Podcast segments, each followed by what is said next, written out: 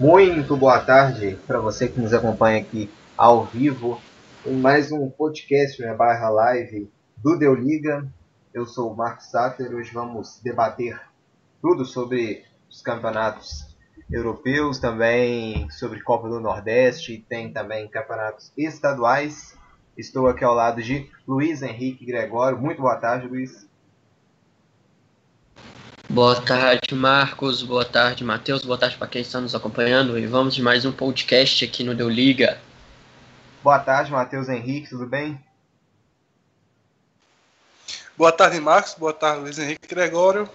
Vamos para mais uma boa tarde de comentários nas principais ligas é, europeias e também das competições brasileiras que estão retornando.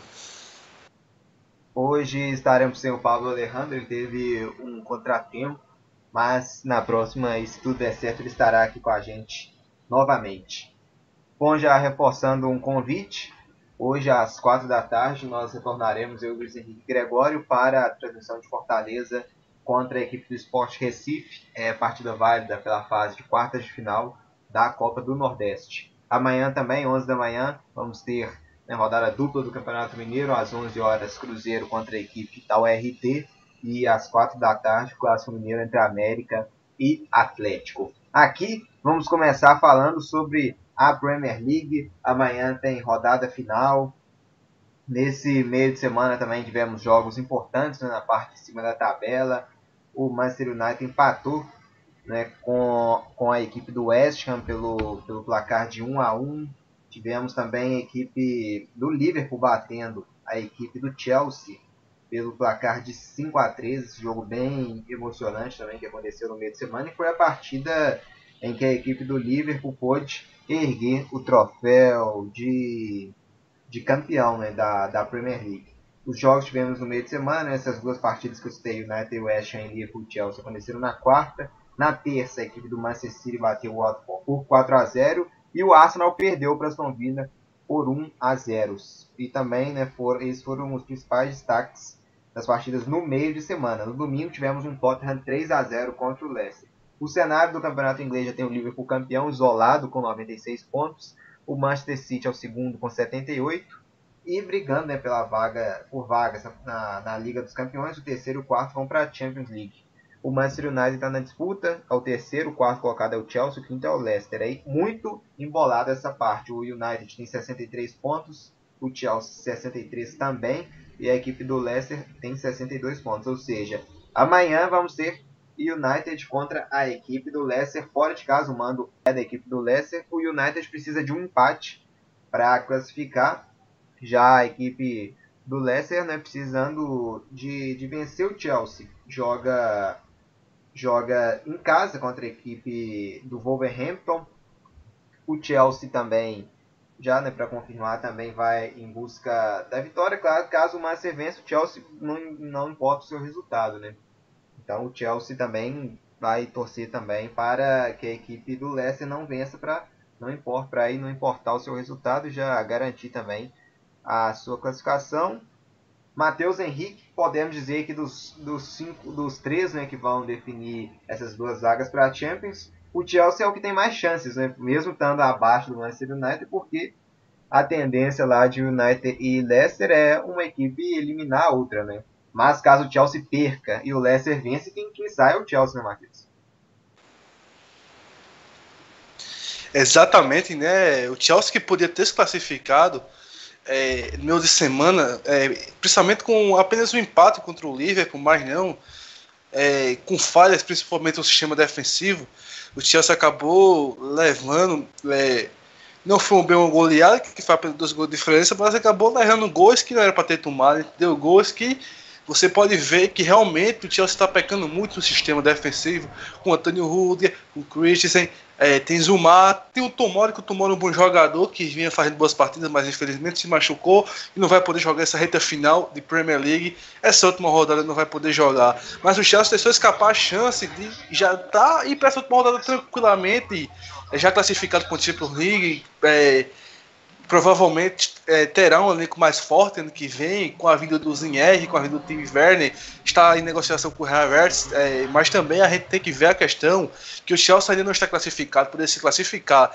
Vai refletir também uma equipe muito difícil, se o jogo fosse fácil do Chelsea, a equipe está ali cumprindo tabela, ou com a equipe já rebaixada, é, podia é, até citar um bom favoritismo do Chelsea para essa vaga, mas o Chelsea vai enfrentar o Overham, o Overham está ali, brigando por uma modesta vaga na Liga Europa, junto com o Tottenham, então, essa última rodada o Chelsea vai precisar vencer e vai precisar vencer um jogo muito difícil contra a equipe do o, Overhampton, que é uma equipe que o Chelsea venceu no primeiro turno, mas ultimamente vem dando muito trabalho para essas equipes do Big Six. Então, é, o Chelsea também depende muito desse resultado de, é, de Manchester United e Tottenham.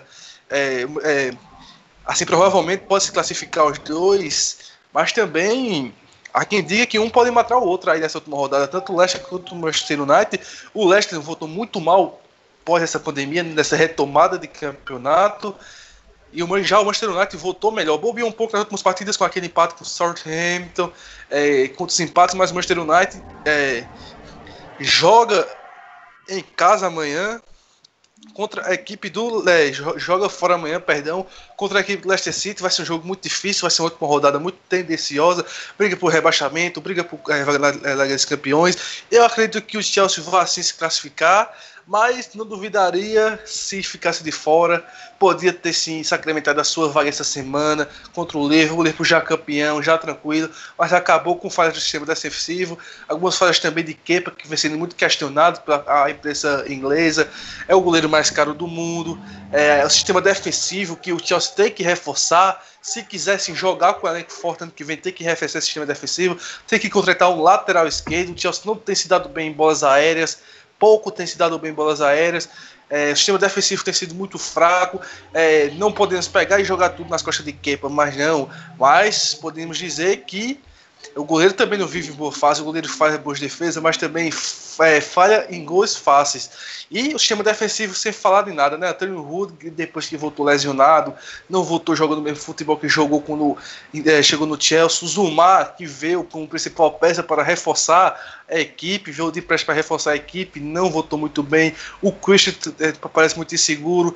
A zaga deu uma melhorada com o Tomori, mas o Tomori se machucou e aí vai o Chelsea vai ter que é, vai ter que lutar essa última rodada para se classificar contra uma equipe que também está brigando por uma colocação que é a Liga Europa em relação ao Wolverhampton e vai ter que ficar de olho no resultado do Manchester United e do Leicester.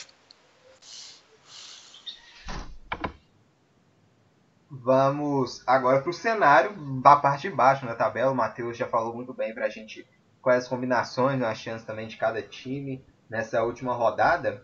A briga tá boa também na parte de baixo e são, são duas vagas ainda em abertos. Uma praticamente sacramentada, que é a equipe do Bournemouth, que briga né, também contra esse rebaixamento, é o 19 o 20 colocado já foi, que é a equipe do Norte com uma campanha muito ruim. Mas ainda brigam por duas vagas, né? É, brigam no caso né, para sair, né? Duas vagas em abertas três times ainda nessa disputa contra o rebaixamento. São elas a equipe do Watford, que joga fora contra o Arsenal, a equipe do Aston Villa, que joga fora de casa contra o West Ham, e a equipe do Bournemouth, que joga fora contra o Everton. São três adversários difíceis, então três, os três vão ter né, uma missão bem difícil para fugir do rebaixamento. A equipe do Aston Villa conseguiu sair da zona com a combinação que teve a derrota do Watford por 4 a 0 contra o Manchester City. E o Aston Villa venceu a equipe do Arsenal por 1 a 0 fez seu dever. Então, no momento, estão sendo rebaixados o Watford, Bournemouth e o Norwich, que já foi. O Aston Villa é o 17 com 34 pontos. O Watford, que é o primeiro colocado da zona do rebaixamento, tem os mesmos 34 pontos. Então, o Luiz Henrique Gregório vai pegar fogo também nessa parte de baixo da Premier League, principalmente né, nessa disputa da última vaga, que é o 18º colocado, que vai ficar entre Aston Villa e o Watford, né, para ver quem vai sair desse, desse rebaixamento, já que o Bournemouth está bem encaminhado também, né, Luiz? Sim, vai pegar muito fogo, né? E o Arsenal, que não está diretamente envolvido no rebaixamento, vai acabar decidindo é, o time que vai cair, né? Na última rodada, né, no último podcast, eu citei que o Arsenal de forma direta iria decidir. O Aston Villa jogou com os Gunners, venceu por 1x0 e escapou do rebaixamento. Agora o Rashford vai enfrentar o Arsenal e vai ter que ir com tudo para cima para tentar vencer, né? Porque tem que torcer para o Aston Villa é, fracassar contra o West Ham, que é uma equipe que escapou a poucas rodadas do rebaixamento, mas jogar em casa o West Ham é sempre complicado, né? E fica nesse confronto direto. O Bournemouth praticamente já está garantido na segunda divisão, porque ele tem que torcer para o Redford e o Aston Villa perder. Se vencer, tem que vencer por mais de dois gols de diferença, né? Ou se não, Aston Villa perder para o West Ham sempre com um gol a mais de diferença. Se o Bournemouth, por exemplo, ganhar de 1 a 0, o Aston Villa teria que perder por 2 a 0. E porque os critérios de desempate na Premier League é saldo de gols e gols prós, né? O Bournemouth tem menos 27, o Aston Villa com menos 26. Mas o, o principal fica entre Aston Villa e Redford mesmo. Vamos ver se o Arsenal vai decidir essa Premier do Aston Villa a favor do Redford, quem se sair melhor, né? O Aston Villa já venceu por 1 a 0 o Redford agora tem que fazer o máximo para vencer pra, e torcer pro West Ham também vencer o Aston Villa para escapar, né? Porque se o Redford e o Aston Villa ambos vencerem suas partidas, é, é, o Redford cai porque tem uma vitória a menos. Né? O Aston Villa está com 9 agora, o Redford com 8 aí iria Redford para 9 e o Aston Villa, se vencesse, iriam para 10. Então essa rodada de fazer muitas coisas boas na parte de baixo também, essa tensão para saber quem cai nessa Premier League, né? E na parte de cima da tabela, os destaques, obviamente, Chelsea, Wolverhampton e Leicester com o Manchester United. E o Tottenham, que estava na metade da tabela, mas de pouco em pouco da retomada do futebol, consegue brigar com essa última vaga contra o Wolverhampton, né? Então deu um brilho a mais essa partida do Chelsea e Wolverhampton para ver quem fica nessa Liga Europa e quem vai diretamente para a Liga dos Campeões. A Premier League vai pegar muito fogo nessa última rodada. Se o título foi decidido muito antes pelo Liverpool, pelo menos a decisão das outras vagas fica com um gostinho de quero mais para a Premier League. Então, todos os jogos então agora da, da última rodada, 38ª do Campeonato Inglês, vão acontecer amanhã, no domingo, ao, meio-dia. Vou passar aqui então todos os jogos. A equipe do Arsenal enfrentando o Watford, Chelsea contra Wolverhampton, Crystal Palace e Tottenham, Burnley contra a equipe do Brighton, Manchester City contra a equipe do Norwich, Newcastle contra Liverpool, Everton e Bournemouth, West Ham contra a equipe do Aston Villa, Southampton contra Sheffield e Leicester contra a equipe do Manchester United. São esses os jogos que vão encerrar o Campeonato Inglês da temporada 2019-2020. Saindo da Inglaterra e indo para a Itália, poderíamos ter o título da Juventus nesse meio de semana agora, mas ele não aconteceu porque a Juventus perdeu para a equipe da Udinese pelo placar de 2 a 1. Foi surpreendida e derrotada, acabou abrindo 1 a 0 aos 42 do primeiro tempo com o Delite. Depois, na segunda etapa, tomou empate aos 52 minutos e a virada no finalzinho aos 47 minutos do segundo tempo e perdeu por 2 a 1 para o Udinese acabou adiando esse título. Ainda temos mais, mais três rodadas pela frente. Né? E a equipe da Juventus tem, no momento, cinco pontos de vantagem para a equipe da, da Atalanta. A Atalanta que jogou nesse meio de semana, né? Jogou ontem já. A Atalanta já jogou na rodada e empatou em 1 a 1 com a equipe do Milan. Então a Juventus vai ter mais, mais uma chance se vencer agora nesse final de semana. Vai abrir 8 pontos da equipe da Atalanta e já vai sacramentar o seu título mesmo em caso também de vitória da, da Inter de Milão. Ou seja, a Juventus precisa vencer já, se vencer a Sampdoria amanhã às 4h45 da tarde, vai ser campeão. Matheus Henrique, o cenário que a gente vê na, nesse campeonato italiano é a Juventus tentando dar brecha para os outros times, né? mas devido também à qualidade técnica né, da Juventus, que é bem superior aos outros times, é até normal os tropeços também das outras equipes, né, que não conseguem, né, Matheus, aproximar assim, da Juventus e encostar nessa disputa pelo título que vai se encaminhando né, ao nono título seguido da velha senhora. Exatamente, Marcos, como você falou aí, a Juventus sempre dá abertura, sempre deixa algum time ali, vice-líder chegar, é, chega perto, disputar, tenta provocar uma disputa acirradamente, mas não, a Juventus acaba despencando, é, é, acaba despencando não, acaba subindo muito na tabela, vencendo em jogos importantes, enquanto os rivais acabam tropeçando, jogos que não era para tropeçar, acabam é, não é, no mesmo ritmo, não consegue manter o ritmo que a Juventus. E isso transforma a Juventus muito forte no campeonato italiano, porque a Juventus é o melhor time da Itália, tem um bom elenco, sempre consegue é, suprir é, várias necessidades que acabam permitindo que conquiste mais um título. A Juventus nada de braçada para conquistar mais um título é, do campeonato italiano. É, antes da pandemia, vinha uma disputa ali acirradamente com a Lazio, a gente não podia cravar o título da Juventus, mas a Lazio foi tropeçando, a Lazio hoje é quarto lugar, a Atalanta teve uma volta muito boa, é surpreendente esse time da Atalanta, um time que faz gol, um dos melhores ataques da Europa, um time muito bom de se ver jogar, porque é um time muito proativo, um time que tem é, bastante peças ofensivas boas, um time que é treinado, um time que é bem treinado, um time que joga realmente futebol. O que os caras pessoas veem, né? Temos que observar muito mais esse, esse time da Atalanta, que eu não coloco com é, como uma peça superior para enfrentar o PSG nessas quartas de finais. Eu acredito que a Atlanta tem sim condições de tirar o PSG. Mas voltando agora para a Série A Team, a Juventus líder com 80 pontos, a Atlanta vem abaixo com 75, mas o que a Juventus fez apenas foi adiar esse título que não conseguiu na 35ª rodada, mas pode conquistar já nesse final de semana com a vitória sobre a Sampdoria amanhã às 4h45 a, a Juventus encaminha para mais um título do campeonato italiano e a, pergunta que eu deixo aqui, quem vai ter essa hegemonia da Juventus, que tira a, a hegemonia do Bayern na no campeonato alemão e que vai tirar essa hegemonia da Juventus na Itália, é uma coisa até, a gente fica pensando uma coisa até meio chata, realmente, que a gente está acostumado de ver a Juventus campeão, a gente quer ver é, a Inter brigando por título ali junto com a Juventus, a gente quer ver porque não a Atalanta, com certeza, a Lazio, o Napoli, a Roma, mas não. É, o Milan sempre acaba se, se, sobressaindo sobre seus rivais, vence jogos importantes e acaba assim é, é, controlando ali a liderança e sempre ganha o campeonato italiano. E não vai ser diferente esse ano, né? Mário Sarri pode sair do final, ao final da temporada, é, pode sair, mas como os outros técnicos anteriores, como Antônio Conte, como Marciano Alegre, vai sair pelo menos com o título do campeonato italiano. Então, é, foco da Juventus é ganhar esse título do italiano quanto antes para focar totalmente na Champions League. Tem um jogo muito difícil com o Lyon.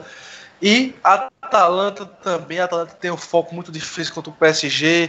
E a Inter, convenhamos ou não, tem um elenco bastante aleatório com várias peças boas, mas não é uma, uma equipe boa que, é, que se encaixar. O que está faltando no Inter de Milan para brigar por título. Porque a, gente for ver, a Inter de Milan aqui tem vários jogadores bons. Tem o Alex Sanches, tem o Lukaku, tem o Candreva, tem o Ex, que está é, com a equipe agora, é, contratou o Hakimi do Real Madrid. A Inter de Milan, eu vejo, né, no meu ver, eu vejo a Inter de Milan com uma boa equipe para brigar sim por título de Série A. Mas o que está faltando na equipe da Inter de Milan, é, essa temporada e como nos últimos anos, é um encaixe de jogo, um estilo de jogo que se encaixe como a Juventus se encaixa. É, um estilo de jogo que faça a Inter de Milan ser soberana, porque dinheiro tem, tem um bom elenco e dá sim para bater de frente com a Juventus porque é uma equipe que contrata várias peças, mas falta um esquema de jogo, falta encaixar essas peças, falta encaixar o Alex Sanches, falta encaixar o Eriksen, falta encaixar o Hakimi. É, isso aí, é, a gente tem que ver que se você não tiver um esquema de jogo, se você não tiver um planejamento, você não vai tirar esse título da Juventus, que a Juventus já virou uma dinastia, já está, é, se não me engano, no. Não sei se é o oitavo título ou no, no seguido, vocês me corrigem aí, mas a Juventus, a gente é, tem que se ver mais disputa. Nono título, olha só, nono título da Juventus, a gente tem que ver uma disputa na parte de cima da tabela. É, teve aquela. O, o, o Napoli de Sarra que, é, que chegou uma marca boa de pontos, mas todo jeito não tirou o título da Juventus. Então, é, tem vários times com capacidade de bater de frente ali com a Juventus, a Inter de Milão, a Atalanta, é, o Napoli. E o Napoli, essa, essa temporada está sendo meio que um, uma decepção. Eu não esperava o Napoli numa sétima colocação. Napoli que a gente costuma ver lá em cima, no G4 brigando por título, e hoje é o sétimo lugar. O Milan uma, teve uma volta boa pós-pandemia, assumiu ali a sexta colocação. A Roma não vai conseguir uma vaga na Champions League novamente. A Lazio teve a recaída. Isso aí o Juventus vai tudo aproveitando, não tem nada a ver. Tem um bom time, tem um Cristiano Ronaldo que está ali sempre para decidir. Então, a gente deixa essa pergunta, né? Quando e quem vai impedir essa sequência da Juventus de campeonato italiano? É, pergunta bem difícil, né? Tá difícil de imaginar algum time para impedir pro ano que vem já, né? Pro décimo título seguido da Juventus. a Juventus que domina né, o campeonato italiano, podemos dizer, desde que o Milan teve aquela uma queda brusca né, a partir dos anos de 2010 em sequência, a Juventus nada de braçada, a Inter também teve uma queda bem boa também, né, após de 2010, a Juventus estão sempre nadando de braçadas né, no campeonato italiano, vai coroar né, seu novo título seguido. Rebaixamento do campeonato italiano, no momento né, já, já, o Spal já está rebaixado, a equipe do Brecha também basicamente já foi, o Leite também está encaminhado, né? Esse rebaixamento, cai em 3 também, então basicamente está encaminhado, o Leite ainda tem um sonho ainda, né, para em escapar, tem 32 pontos, o 17 a equipe da Genoa com 37, em 16 o Torino tem 38 pontos. Caem também, né, os três últimos e Max? colocados. Sim, Matheus? E Max, a gente fica a gente fica pensando qual é o pensamento de Balotelli, hein? Poderia ter ido pro Flamengo, poderia ganhar o Libertadores, o Campeonato Brasileiro e vai ser rebaixado com Brescia, né? É vergonhoso, né? Situação não, nada boa para ele, né? Vai cair, né? Já no, no Campeonato Exatamente. Possivelmente ele deve mudar de time, né? Também, né? Eu não, não vejo ele jogando na segunda divisão de italiano, né? é um cara já para se imaginar também no, no mercado, né? Na próxima temporada do Balotelli que está é, procurando ainda assim um time que volte né, a encaixar tão bem, né? Teve um bom destaque na equipe do, do Manchester City, no Liverpool também foi bem, no Milan já não foi tão bem, né? Mas depois rodou na seleção italiana Nice, também. É, na seleção italiana também. Depois rodou na França, né, pelo Nice, Olympique de Marseille. E foi parar lá na equipe do Brescia, né? Então, situação nada tão boa para ele. Vamos ver. Possivelmente para qual time ele vai, né? Em caso já confirme também a sua saída, né? Em caso do rebaixamento desse, da sua equipe atual. Luiz Henrique Gregório, alguma coisa para acrescentar sobre o campeonato italiano já podemos mudar para La Liga? Ah, o italiano vai pegar fogo essa zona de rebaixamento. O Leite, por mais que esteja sonhando ali com o Genoa, são rivais diretos e os, as duas equipes meio que as rodadas são parecidas. Quando um tropeça, ou tropeça, ganha de pouco. Embora o Genoa abriu agora porque o Leite deu uma, vaca, uma descida no nível e perdeu mais pontos, mas essa é uma briga até a última rodada. Na questão do Balotelli, o, a questão extra-campo pesa muito. O Balotelli é um craque, tem futebol, mas a questão extra-campo do Brecht, pegando no, no pé do Balotelli, né, fazendo atos racistas, tanto as torcidas do Brecht quanto as torcidas rivais. Isso mexeu muito com o Balotelli. Provavelmente vai procurar outra equipe pro ano que vem, mas é um jogador que, se o futebol dele conseguir se recuperar, ter toda uma atmosfera extra-campo, uma ajuda por trás que e obviamente, né, no caso da Itália, por exemplo, não tenha racismo mais, né, que por enquanto parece como utopia, né, porque é, o ser humano é meio complicado às vezes. É, tem todo tem essa atmosfera pro Balotelli, creio que ele conseguiria reverter a situação e voltar aos velhos tempos dele e jogar bem. Com um atacante muito bom, tem uma qualidade muito boa. Se o extracampo conseguir se alinhar, ele tem chance de brilhar. Essa temporada não conseguiu no Breccia por causa desse extracampo, mas no italiano em geral, acho que essa briga por rebaixamento vai ser mais interessante, né? Em cima já está praticamente decidido, Liga Europa também. O destaque é para o Milan, que voltou muito bem pós-pandemia, subiu várias posições, vai pegar uma vaga na Liga Europa. E a Atalanta também, que subiu. Perdeu a chance de tentar dar uma pressão a mais na Juventus, né? Se a gente ficava apostando em Lazio e Juventus para brigar até a última rodada, a Lazio teve uma caída muito grande no futebol, vacilou muito, perdeu vários pontos ficou em quarto. A Atalanta teve essa subida. Só que na hora do vamos ver, foi o ponto que o Matheus tocou muito, muito certamente. A Juventus mantém a constância no campeonato italiano. Nos momentos chaves em que a Juventus deu aquela perdida de, de constância, perdeu uns pontos, as outras equipes também perderam. Só que no momento chave mesmo, da decisão, a Juventus conseguiu manter o nível e por jogar por resultado e manter. A Atalanta teve duas chances de tentar encostar na Juventus. Empatou as duas de 1 um a 1 um, com o Milan nessa última rodada e há duas rodadas atrás com o Hellas Verona. A chance que a Atalanta tinha de tentar dar uma cosquinha na Juventus e evitar esse N campeonato da equipe de Turim foram essas duas partidas e a Atalanta empatou. Ou seja, na próxima temporada, se as equipes quiserem tirar o título da Juventus, né, que seria o décimo, é ter essa constância a mais nos momentos chaves. É, candidatos a poder fazer uma cosquinha na Juventus é, não faltam, né? Tem a Atalanta que veio muito bem, a Internacional, como vocês me, muito mencionaram, O Milan está tendo uma volta agora, já está buscando uma Liga Europa, então uma briga por Liga dos Campeões na próxima temporada. A Lazio fez uma temporada muito constante. Teve essa pausa da pandemia que acabou assim com os sonhos da Lazio, mas é uma equipe que mostrou constância no campeonato. Se não tiver uma pausa igual essa que teve por causa da Covid-19, acho que a Lazio também consegue tentar fazer uma costa na Juventus no ano que vem. A equipe que melhor tiver uma constância nos momentos chaves, quando enfrentar a Juventus num confronto direto, fazer frente, é, e não perder a partida, né, ou seja, perder os três pontos, conseguir pelo menos ganhar um pontinho, vai ter a chance de fazer cosquinha na Juventus para a temporada seguinte. Agora, a Juventus é só administrar mesmo, chegar é, cada vez mais perto do título e concentrar um pouquinho mais na Liga dos Campeões, já que tem um, duelo difícil com o Lyon, tem que reverter o placar de 1 a 0 para tentar o sonho de vencer a Liga dos Campeões também, né, com o Cristiano Ronaldo, Buffon e companhia. É, o que é bem difícil, né, vezes, devido também ao plantel da, da Juventus, né, que é bem maior do que maior e melhor né, do que os demais times. Ou seja, esse tropeço dos adversários é normal, né? Se você for ver, as demais equipes não tem uma disparidade tão grande igual né, tem a Juventus dos demais. Né? Então é complicado você ver também a Juventus perdendo né, é, o título até na próxima temporada, né? porque os outros rivais, igual a Atalanta tropeçar, Lazio tropeçar, é normal, não tem essa disparidade toda dos outros adversários. Então, vai, o ideal também é mais questão de reforço também, né? Vão ter que se reforçar muito para ultrapassar a Juventus, que é até difícil a gente imaginar também a Juventus tendo uma queda tão drástica, né, pelo plantel que tem, né, Luiz? É, seria reforços, né? A Atalanta, por exemplo, se vir alguns reforços que consigam se assimilar ao esquema tático. A Atalanta, por exemplo, tem 96 gols, contra 73 gols prós da Juventus. E número de gols sofridos, a Atalanta sofreu 45 e a Juventus sofreu 38. Então, em termos de campanha de fazer gols, sofrer gols, estão é, já quase iguais. Mantém, tem que manter essa constância. Se a Atalanta contratar alguns reforços, a Inter já está contratando. Eu acho que a Inter é encaixar o, o sistema, né? Um time que tem Alex Sanches, Eriksen, o Lukaku, o Radanovic como goleiro, que para mim na Itália é um dos melhores dos últimos anos também.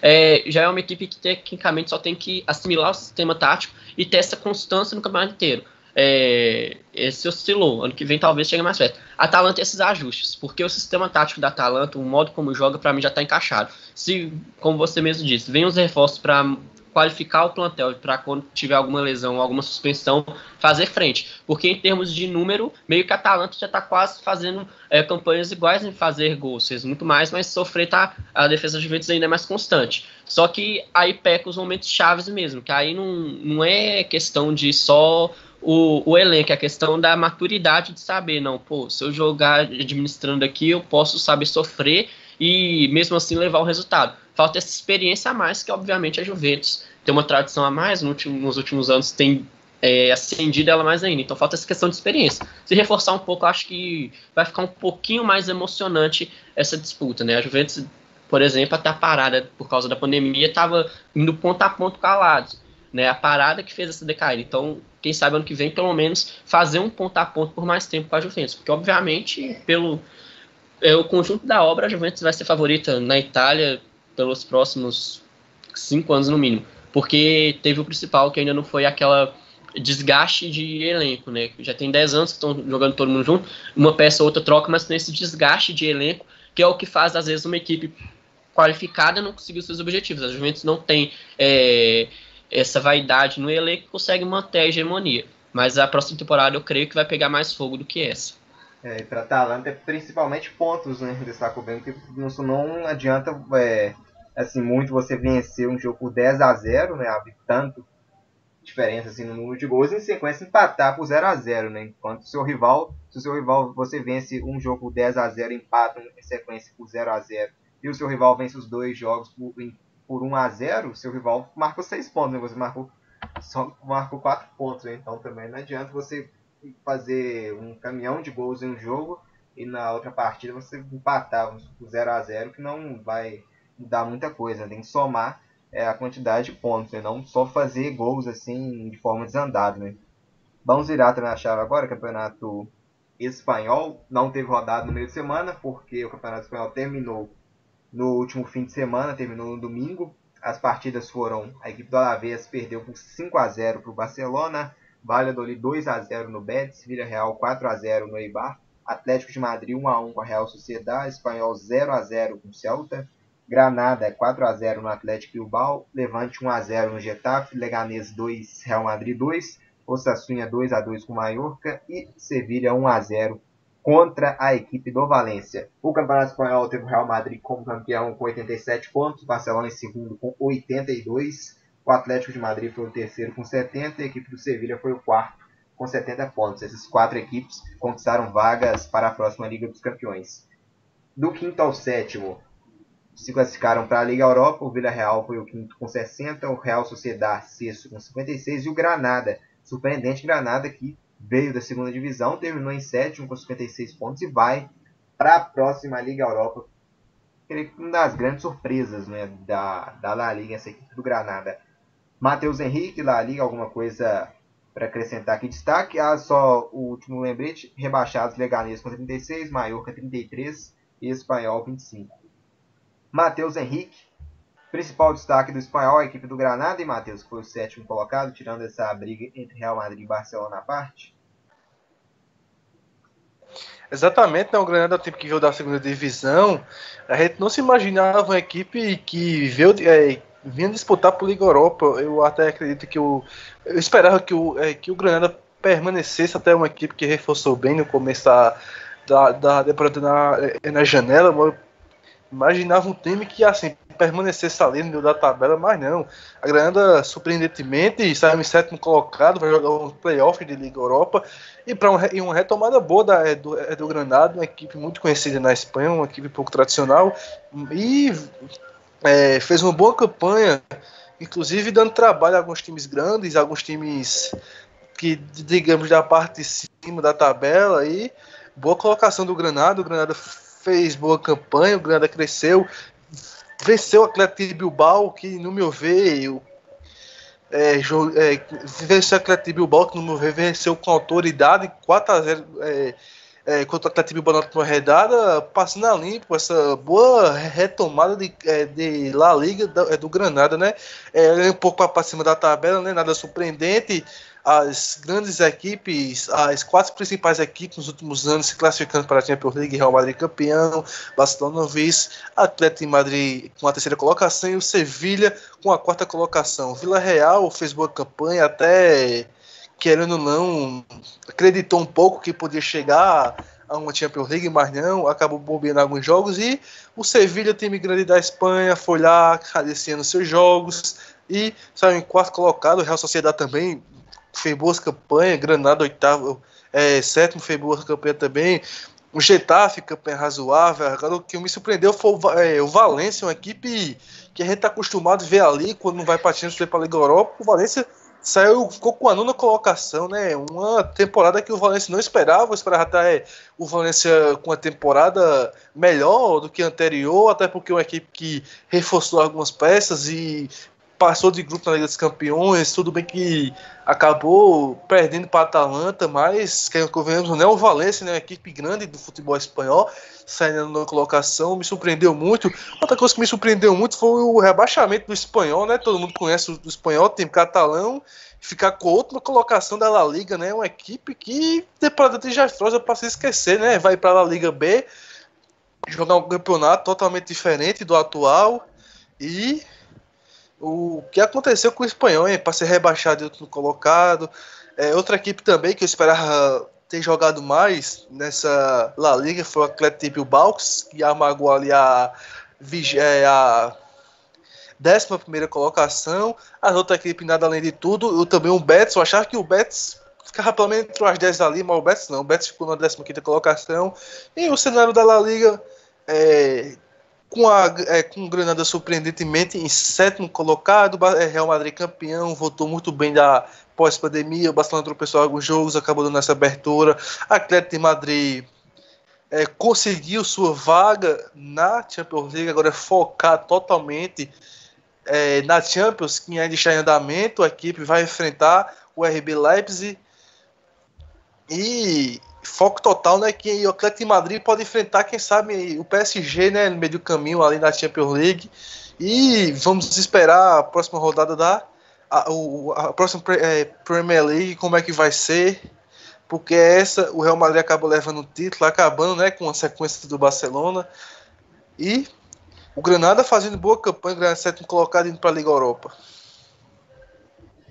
Então vamos encerrando aqui da La Liga, encerrando também, né, virando o bloco agora, saindo da Europa e vindo aqui pro Brasil, começando pelos estaduais, Campeonato Paulista. Eu e Luiz Henrique Gregório transmitimos na quarta-feira a vitória do Corinthians contra o Palmeiras pelo placar de 1 a 0 com o gol do Gil aos 15 minutos. O gol que deu a vitória à equipe corintiana.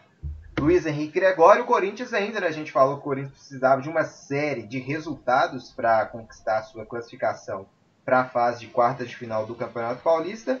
E no meio de semana deu tudo certo. O Corinthians teve a combinação que ele necessitava nesse meio de semana, né, que foi a vitória da equipe do Botafogo de Ribeirão Preto por 2 a 0 contra o Guarani. Tinha o Bragantino também, estava na parada, mas já estava à frente do Corinthians, então não pesa tanto. Né? O Corinthians a briga agora é pelo segundo lugar. O Bragantino venceu o São Paulo por 3 a 2 e já está classificado na liderança do grupo D com 20 pontos. O vice-líder do grupo D é o Guarani com 16, o Corinthians é o terceiro com 14 pontos e a Ferroviária é a quarta colocada, já eliminada com apenas 12 pontos. Então, Luiz Henrique Gregório, amanhã é o Corinthians venceu o Oeste fora e o São Paulo, rival, ajudar, né? E venceu o Guarani, que é a situação mais difícil, né?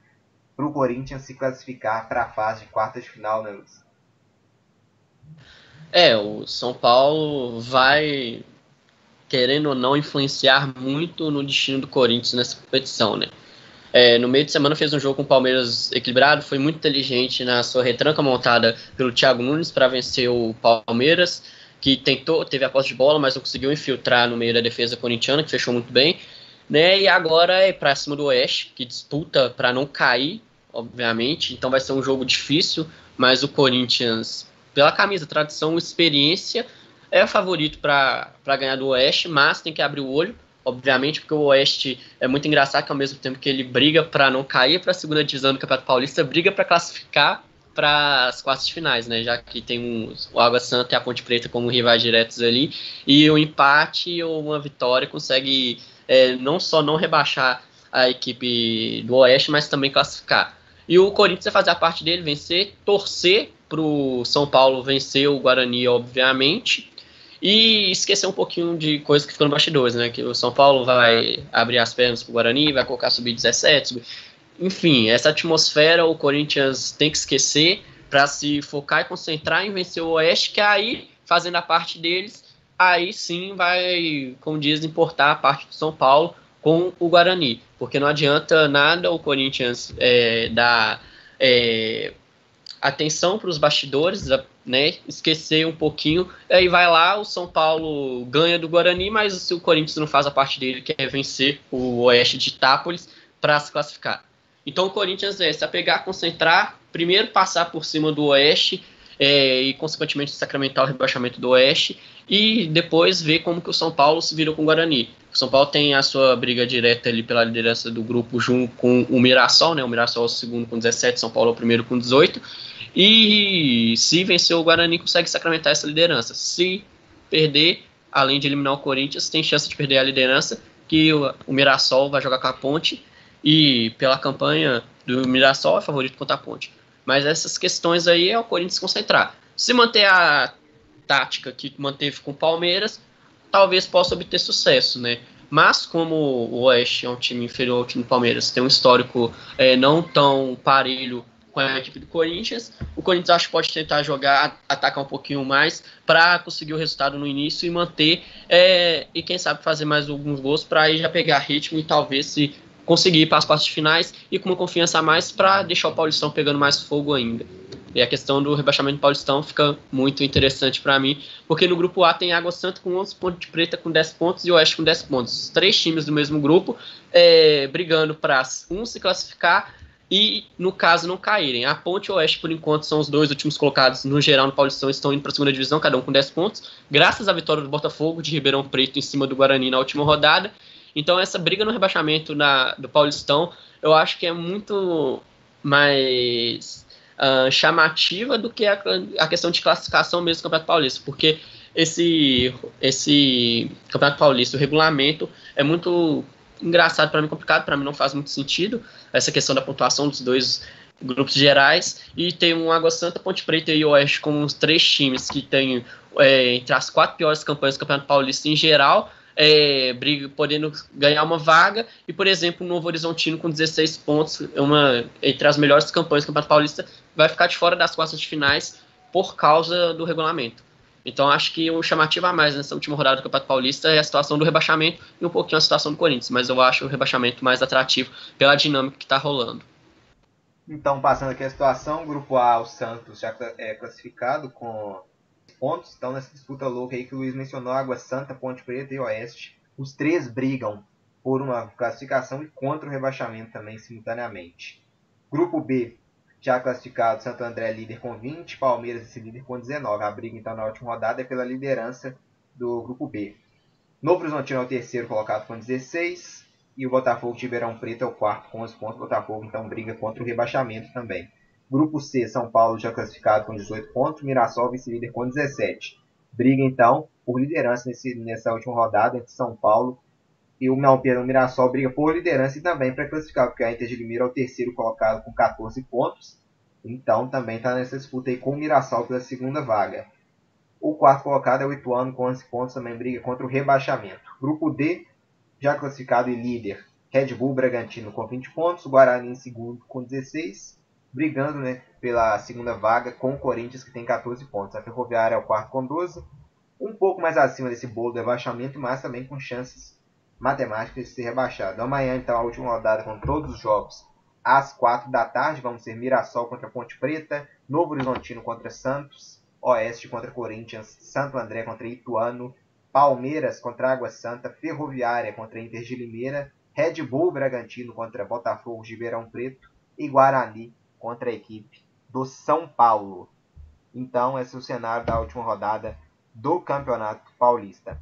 Passar agora para o Campeonato Mineiro, que vai retornar também amanhã após mais de quatro meses parado. Vamos ter amanhã a penúltima rodada com todos os jogos, amanhã, porém, divididos. Vamos ser às 10 da manhã, Uberlândia contra Vila Nova, às 11 horas, com transmissão do Deu Liga Cruzeiro contra o RT, às 4 da tarde, Tupinambás contra Caldense, Patrocinense Boa Esporte, e, e, no mesmo horário também, 4 da tarde, com transmissão do Deu Liga Atlético, perdão, América contra Atlético. E às 9 e meia da noite, nessa rodada, Coimbra contra a equipe do Tombense. Esse é o Campeonato Mineiro que tem muita coisa aberta ainda em Luiz. A liderança em disputa, principalmente com a América e Atlético. O Tom Benz também está no meio. Se o América tropeçar, o Tom Benz ganhar, quem assume a ponta é o Tom Benz. O Cruzeiro também está nessa disputa para saber se vai conseguir ou não classificar. É o quinto colocado com 3 pontos abaixo da Caldense, que é a quarta colocada. Tem 17. Só a América classificou ainda. Nem o Atlético ainda confirmou a sua classificação, não. Por exemplo, se o América vence o Atlético amanhã a equipe do Caldense vence a equipe do Tupinambás e o Cruzeiro vence a equipe da URT. Na última rodada fica a briga aí nesse bolo entre Atlético e Cruzeiro, principalmente para ficar com a quarta vaga. Então podemos ter então um cenário dramático entre as duas equipes para a última rodada. Luiz Henrique Gregório, rodada quente amanhã no Campeonato Mineiro super quente, vai pegar fogo. Só uma correção que o jogo de Patrocinense Boa Esporte trocou de horário, das 4 horas da tarde foi para 10 horas da manhã, no Pedro Alves Nascimento. Né, é, a decisão saiu por hoje cedo. E é uma rodada que vai pegar muito fogo, né? Porque, como você me citou muito bem, a briga pela classificação e pelo rebaixamento vão pegar fogo. A questão da América praticamente já vai encaminhada, vai jogar para consolidar essa liderança, obviamente, ficar com a vantagem é, na semifinal de jogar pelos resultados iguais, né? Que são empate ou vitória e derrota pelo mesmo número de gols. A questão do Tom Benz vai ficar ligado no jogo de América Atlético também, obviamente faz essa parte para ganhar a liderança do Coelho. E o Cruzeiro com a RT vencer, secar muito a Caldense para ir para a última rodada com chance de classificações reais. Obviamente, se o Cruzeiro empatar e a Caldense vencer, o Cruzeiro já está eliminado das semifinais. É, de que visto nos problemas na diretoria do Cruzeiro, por toda a questão técnica, o Cruzeiro, dentro de campo, tem um elenco bom, qualificado, mas foi é, tremendamente é, avacalhado pelo sistema de diretoria que teve as confusões no último ano e essa crise que se implantou é, afetou diretamente a classificação do Cruzeiro de uma forma teoricamente entre aspas mais fácil no Campeonato Mineiro que nos últimos anos o Atlético Cruzeiro sempre vinham fazendo campanhas às vezes irregulares, mas na hora de se classificar sempre conseguiu seus objetivos e às vezes acabavam decidindo o campeonato também. E a briga do rebaixamento para mim também chamou atenção, né? Vila Nova, Pinambás, Coimbra e o Boa Esporte, né?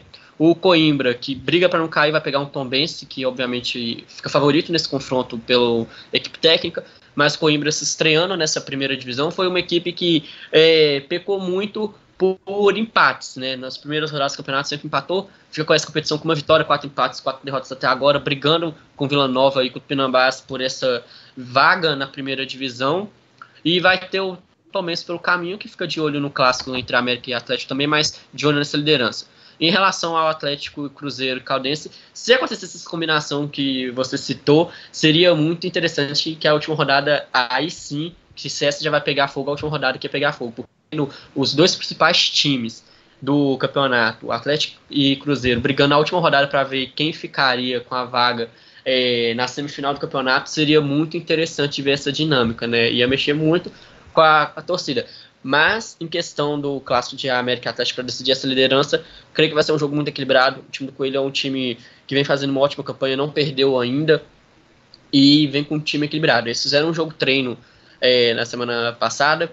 O Atlético venceu por 3 a 2 mas foi um jogo muito equilibrado, de muita técnica, de um raciocínio muito longo. Tá? Ah, teve umas emoções nos primeiros dois tempos do jogo treino, que foi de quatro tempos, mas foi um jogo mais das duas equipes estudando, obviamente, o confronto de amanhã que vai ser interessantíssimo por esse grau. Quem ganhar, já além de se consolidar, né, se o América ganha consolida a primeira colocação, se o Atlético ganhar, pode tentar roubar essa primeira colocação, ou se não, e no mínimo já consegue essa vaga para a semifinal, então vai ser um confronto muito quente. Uh, Tupinambás e Caldense é a mesma questão, porque a Caldense quer garantir a sua vaga na semifinal, Tupinambás quer sair dessa briga. O Tupinambás tem que vencer as duas partidas e torcer para Coimbra perder as duas para ficar na primeira divisão. Então vai ser outro confronto que vai ser muito interessante, porque mexe com os dois lados do campeonato, né? A tabela lá em cima e lá embaixo. O Boa Esporte com o Patrocinense, Patrocinense briga uh, por essa vaga no G4 ainda, né? Tá meio distante, em sexto com 12, mas dependendo da combinação de resultado, consegue pegar um quarto lugar ali. Se a Caldense e o Cruzeiro perder nos dois jogos e o Patrocinense vencer,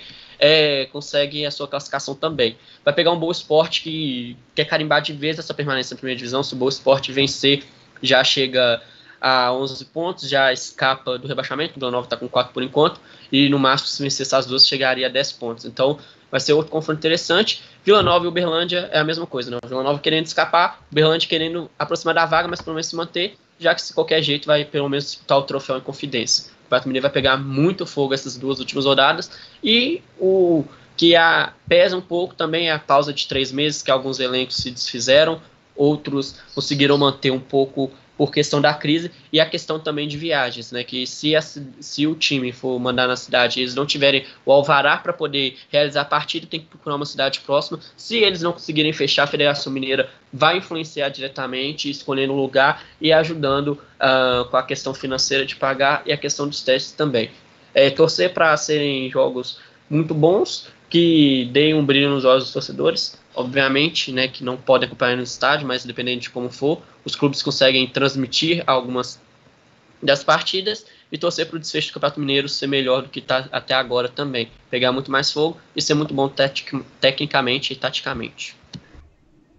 Lembrando, 4 horas da tarde ainda hoje, vamos transmitir Fortaleza contra a equipe do Esporte Recife, valendo uma vaga na semifinal da Copa do Nordeste. Campeonato Gaúcho, nesse meio de semana tivemos Grenal, a equipe do Grêmio bateu o Inter por 1 a 0 com o gol do Jean-Pierre. Também tivemos o clássico interior entre Juventude, que venceu o Caxias por 2 a 0.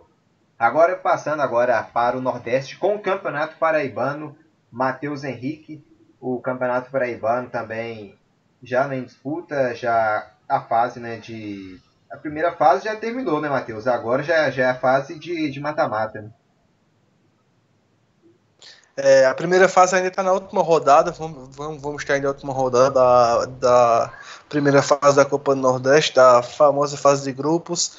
é, sem data e sem hora ainda marcada, porque depende muito do jogo do Botafogo da Copa Nordeste. Caso o Botafogo seja eliminado hoje para o Bahia, é, a equipe do é, é, caso o Botafogo seja eliminado hoje para o Bahia, é, a rodada do Paraibano provavelmente deve ser marcada para o meio de semana da, é, para o meio dessa próxima semana que adivinhe. É, falando um pouco da situação do Campeonato Paraibano, na última rodada do Campeonato Paraibano, como vinha falando, pós-podcast, é, teve dois jogos. Teve o jogo do São Paulo Cristal contra a equipe do Peri Lima, que o São Paulo Cristal acabou vencendo a equipe do Peri Lima, a equipe do Peri Lima que nem sobe nem desce, está é, no Campeonato Paraibano apenas para cumprir tabela no grupo A. E o São Paulo Cristal, que brigado por rebaixamento, é, conquistou essa vitória importantíssima em cima da equipe do Peri Lima. É, já no outro jogo, que teve estado passado, teve Nacional de Patos, a equipe do 13. É, um jogo muito é, um jogo muito importante, pois a equipe nacional de Patos brigava até por uma certa classificação, mas acabou que com esse empate a equipe nacional de Patos pulou para a última colocação. Nacional de Patos é uma equipe boa, tradicional daqui da Paraíba, e hoje está na última colocação, correndo o risco de ser rebaixado na próxima rodada. Já o 13, que precisava, é, com o empate do Botafogo com a equipe do Campinense, o 13 vence nesse jogo, aí sim caminhava sua classificação, mas não, o 13 acabou empatando e tem que vencer o seu maior rival na próxima rodada, o Campinense Clube, já classificado, já líder é, não matematicamente, né, mas podemos dizer que o Campinense vai ser líder porque o Souza, o vice-líder do grupo B, a chave onde o Campinense está, o Souza é, tem que tirar 10 de saldo do Campinense, isso é praticamente impossível, pois o Souza joga contra o Atlético Cajazeiras na última rodada, clássico do Sertão.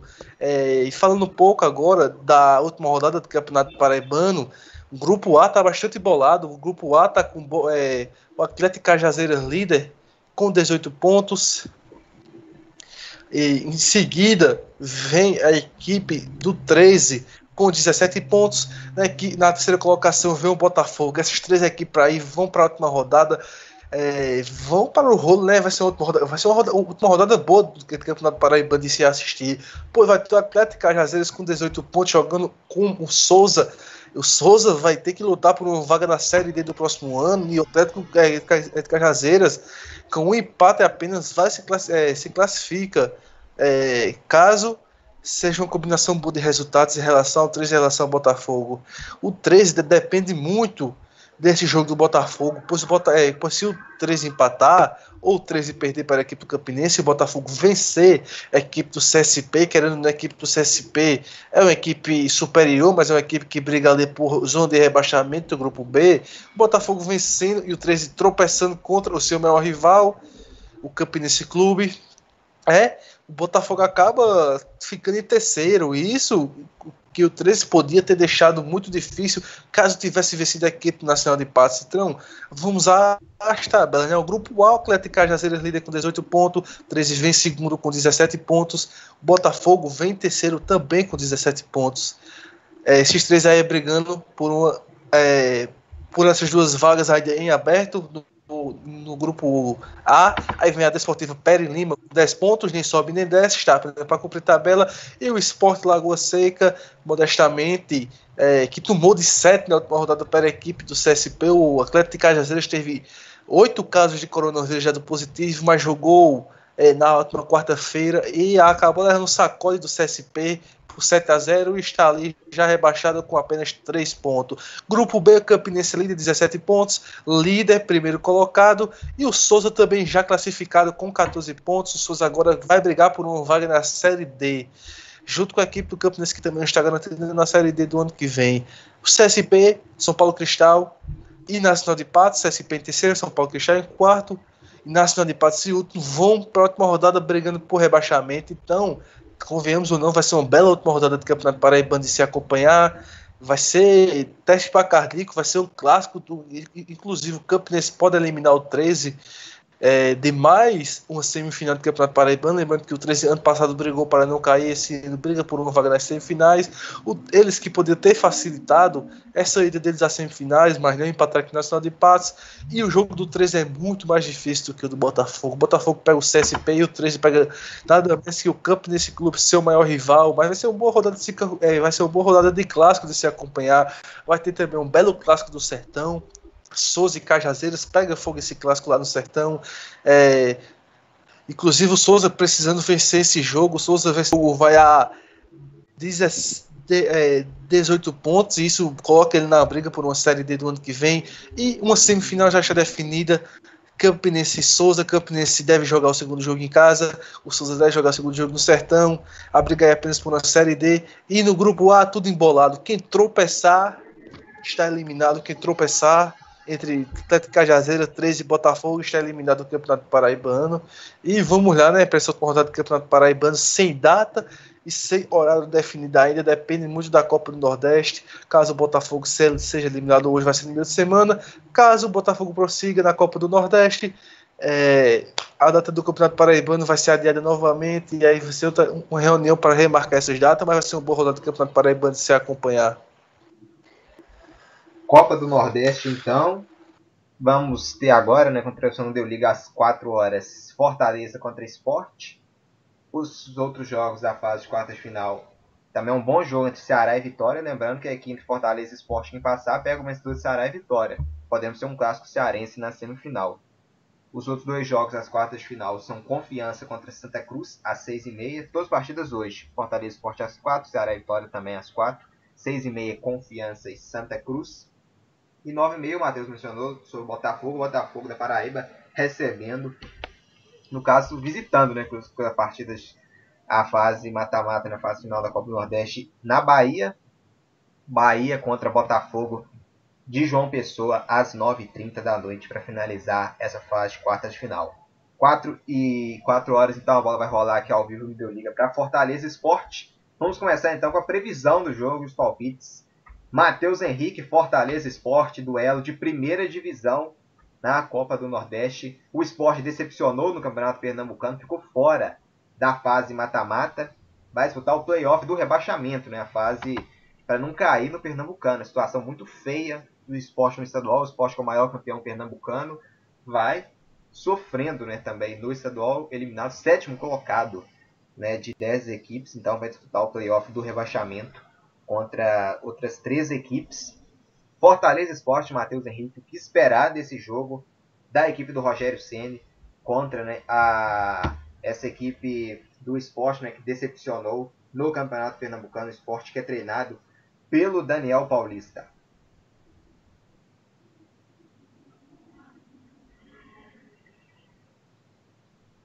Decepção essa equipe do esporte, né? Brigar é, por, é, pelo rebaixamento, e por rebaixamento do campeonato pernambucano, que não é essas coisas, né? Campeonato bastante fácil ali para os grandes, para o Santa Cruz Náutico, o esporte, e isso é uma decepção. O esporte, equipe grande de Série A, querendo ou não, pode até não dar importância para o campeonato pernambucano, mas disputar os playoffs de rebaixamento, a questão é, de, de, ser uma equipe grande de Série A já complica já. E com isso, Marcos, eu até pela fase das duas equipes, né? Eu coloco o Fortaleza como é, favorito hoje. Vai ser um jogo difícil, porque é um clássico do Nordeste, né? Fortaleza, clássico de Leões, né? Fortaleza Esporte, é, duas equipes de Série A. Até pela fase, a boa fase do Fortaleza. O Fortaleza de Rogério Senna teve muito forte, é, que se, se classificou na, é, na, na, na, Copa do Nordeste bem, se classificou líder do seu grupo, do, é, do grupo A. E na, e, e na última rodada venceu com folga a equipe do América Natal, começou perdendo até mais.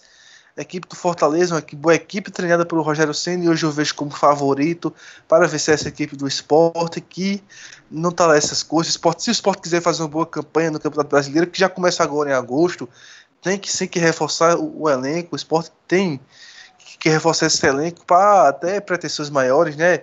Tem boas peças como Hernanes, é, como William Farias, com, com, é, com, é, com o Jean Patrick, mas querendo ou não, o Sport tem que reforçar se quiser permanecer na Série A, porque se for com esse time é, para a Série A, é grande candidato a rebaixamento.